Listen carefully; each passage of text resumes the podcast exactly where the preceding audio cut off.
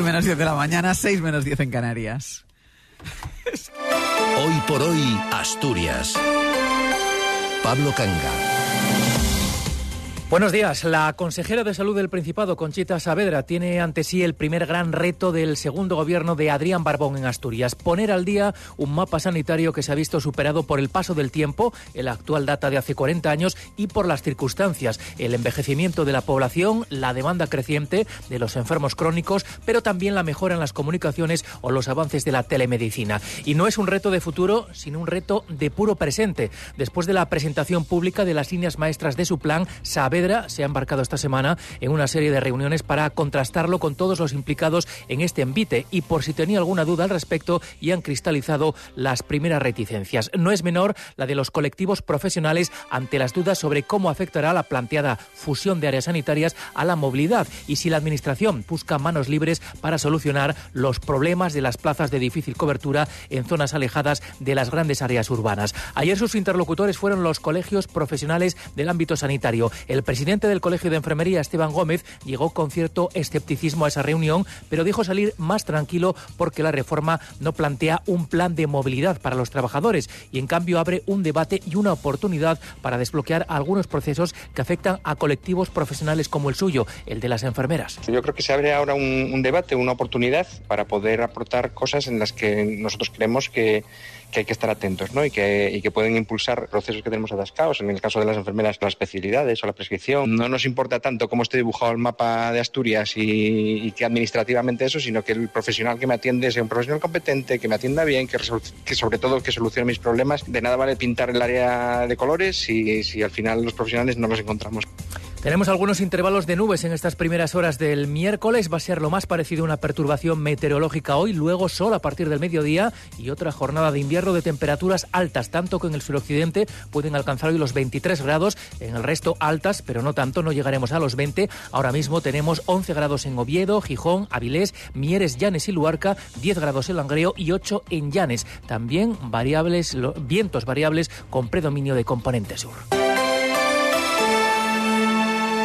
El despliegue y aplicación del nuevo mapa sanitario asturiano no va a ser tarea fácil y ya a los pocos días de su presentación la consejera de salud está teniendo que desactivar los primeros recelos o afrontar negativas frontales. Sobre el delicado asunto de la movilidad, la consejera aseguró ayer que no va a aumentar y que trabajará con los sindicatos para cerrar un acuerdo profesional antes de seguir con la tramitación del decreto del nuevo mapa sanitario. Luego está la insistencia del Partido Popular en afirmar que el plan del gobierno va encaminado a desmantelar los hospitales comarcales. El presidente de los conservadores, Álvaro Queipo, reunió ayer a su comité de alcaldes para reforzar su mensaje de oposición a los planes del Principado. Estamos ante un planteamiento de recorte de servicios para los asturianos y que por tanto el Partido Popular está en contra. Supone una amenaza clarísima al sistema de atención primaria y de hospitales comarcales a lo largo y ancho de Asturias.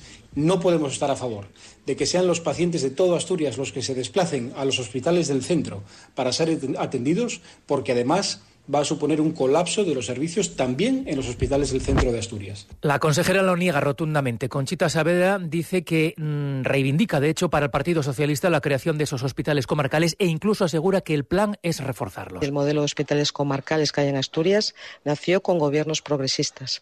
El potenciar esos hospitales comarcales y ese modelo siguió con gobiernos socialistas y tengo que decirle que tenemos, eh, bueno, en, en nuestro planteamiento de esta legislatura tenemos proyectos tanto para Jarrio como para Cangas de Narcea a nivel de infraestructuras como para Reondas.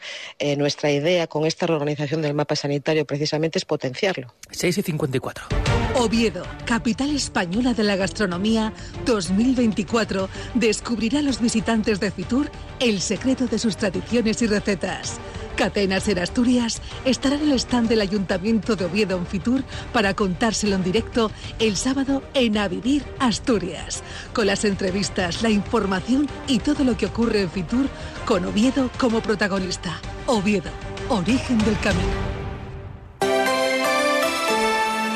Sobre el conflicto de las ITV, hoy los trabajadores vuelven a parar cinco horas por turno, pero se abre una rendija a la esperanza. Conviene no hacerse ilusiones, pero ayer el gobierno se mostró dispuesto a atender una de las reivindicaciones claves de la parte social, la aplicación de la jornada de 35 horas. El Principado la considera viable siempre que vaya asociada, dice, a una mejora de la productividad. Y en el delicadísimo conflicto de Arcelor, Comisiones Obreras, el único sindicato que se ha descolgado de las dos jornadas de huelga convocadas para el mes que viene por UGT y USO, sigue su propia hoja de ruta. Hoy va a celebrar asambleas en Beriña para analizar la situación industrial, la negociación del convenio y la posibilidad de convocar sus propias movilizaciones. Su secretario general en Asturias, José Manuel Zapico, fue ayer muy contundente al reclamar firmeza al gobierno de España ante lo que considera un chantaje de la empresa y deslizó la idea de que lo conveniente podría ser un cambio de propiedad en Arcelor. El Estado tiene que tomar cartas en el asunto, poner pie en pared y acabar con el chantaje que está haciendo la empresa a toda una comunidad autónoma de una vez por todas para garantizar esas inversiones que en Asturias, que en España se pueda seguir produciendo acero eh, y por lo tanto es un sector estratégico que el Estado mm, tiene que tomar cartas en el asunto y el Gobierno de Asturias apoyar con resolución que haya esas inversiones, que sean ciertas y que se ejecuten. El susto de las últimas horas ha sido el incendio declarado la pasada tarde en el Hospital Covadonga de Gijón, que hoy espera recuperar la normalidad. Ayer se vivieron escenas de tensión, un incendio que se originó en unos generadores eléctricos, hubo que desalojar, salvo a los pacientes ingresados. Al final todo se quedó en susto y los bomberos controlaron la situación en una hora.